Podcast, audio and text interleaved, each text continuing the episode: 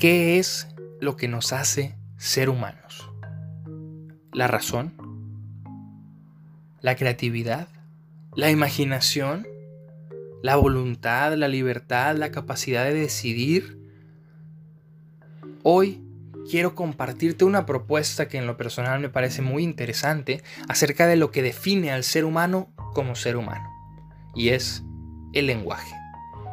Sabemos que todo lo que existe, en cierta forma, sobre todo todo lo que es vivo, todo lo que está vivo, se comunica de una u otra forma. Tiene un lenguaje, no verbal quizás, tiene un lenguaje práctico, simple y sencillamente para buscar alimentos, para reproducirse, etcétera, etcétera. Pero ¿qué hace que los seres humanos tengamos un lenguaje distinto al del resto de los vivientes? Bueno, para Noam Chomsky algo esencial en todos los seres humanos es la gramática. Y él llama gramática universal a la capacidad que tiene todo ser humano de adquirir palabras, vocabulario y de estructurarlo, de darle una forma para comunicar algo. Recordemos que uno de los principios básicos de la comunicación es que todo, todo comunica. Lo no verbal, lo verbal, las expresiones, los comentarios, palabras dadas al azar. Pero en esta cuestión de lo esencial del ser humano, la gramática, el lenguaje, puede jugar un papel esencial. ¿Por qué? Porque los seres humanos tenemos la necesidad de nombrar.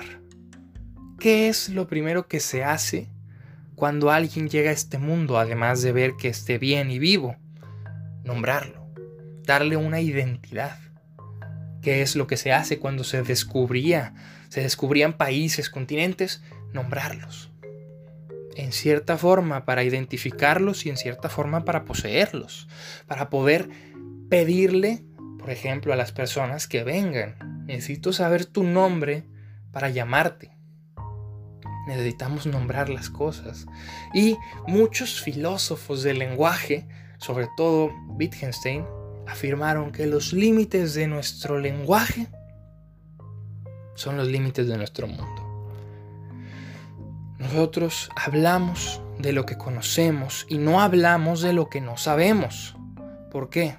Porque si yo en este momento te pidiera que me hables de algo que ni siquiera has escuchado, de algo que tú no tienes como nombre en tu mente, no podremos, no podrás, porque solo hablamos de lo que conocemos y en ese sentido nuestro mundo, nuestra experiencia, nuestra vivencia se reduce a lo que podemos nombrar.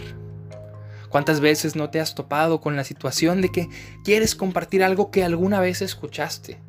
Que alguna vez tuviste como concepto en tu mente, pero que ahora no lo recuerdas. Y dices, te quería compartir esto, ¿cómo se llama? Y, y llega una especie de desesperación porque no podemos nombrar. Porque no tenemos un lenguaje para ello. Porque no tenemos un concepto con el cual identificar esto. Qué importante es el lenguaje para los seres humanos. Inclusive el lenguaje permite que los humanos creemos, creamos nuestra propia narrativa. ¿Qué es una narrativa? Es la manera en la que nosotros entendemos el mundo. El lenguaje me permite pensar en una trascendencia. El lenguaje me permite expresar cosas que no puedo ver de hecho en la realidad de forma empírica. Decía Wittgenstein que lo más importante es aquello que no puedo hablar. Cuestiones como la belleza, la ética, la trascendencia, inclusive el amor. Cosas que de hecho no se ven, pero que sí se pueden hablar, se pueden expresar. El lenguaje permite materializar ideas. El lenguaje permite que pensemos. Sin lenguaje, ¿cómo pensaríamos? ¿Qué conceptos tendríamos en nuestra mente? Imagínate que hubieras vivido encerrado desde que naciste, ponle que tuvieras 20 meses, hasta los 13 años de edad, que es después del tiempo crítico de adquisición del lenguaje. ¿Crees que podrías pensar sin conceptos? ¿Podrías expresarte? ¿Podrías solicitar cosas? Obviamente de manera no verbal puede que sí, pero podríamos estructurar una petición, un deseo, podríamos saber que deseamos. Es complejo, pero esto le pasó a Jeannie Wiley, una niña que vivió encerrada en una habitación sola desde los 22 meses hasta los 13 años de edad. Ella, por más que cuando fue rescatada se le enseñaban palabras y estructuras, ella no pudo adquirir una gramática, no pudo hilar palabras para generar oraciones. Y aquí está la pregunta. Sin conceptos y sin una estructura gramatical, ¿se puede pensar? ¿Se puede imaginar? ¿Se puede crear? ¿O se estará perdiendo algo esencial del ser humano? ¿Qué opinas de esto? ¿Estás de acuerdo? ¿No estás de acuerdo? ¿Tienes alguna otra postura? Compártemelo.